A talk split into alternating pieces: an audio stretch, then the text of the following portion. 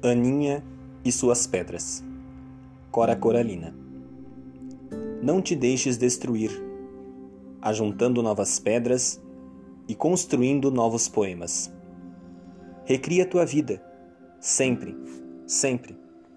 Remove pedras e planta roseiras e faz doces. Recomeça. Faz de tua vida mesquinha um poema. E viverás no coração dos jovens e na memória das gerações que hão de vir. Esta fonte é para uso de todos os sedentos. Toma tua parte. Vem a estas páginas e não entrave seu uso aos que têm sede.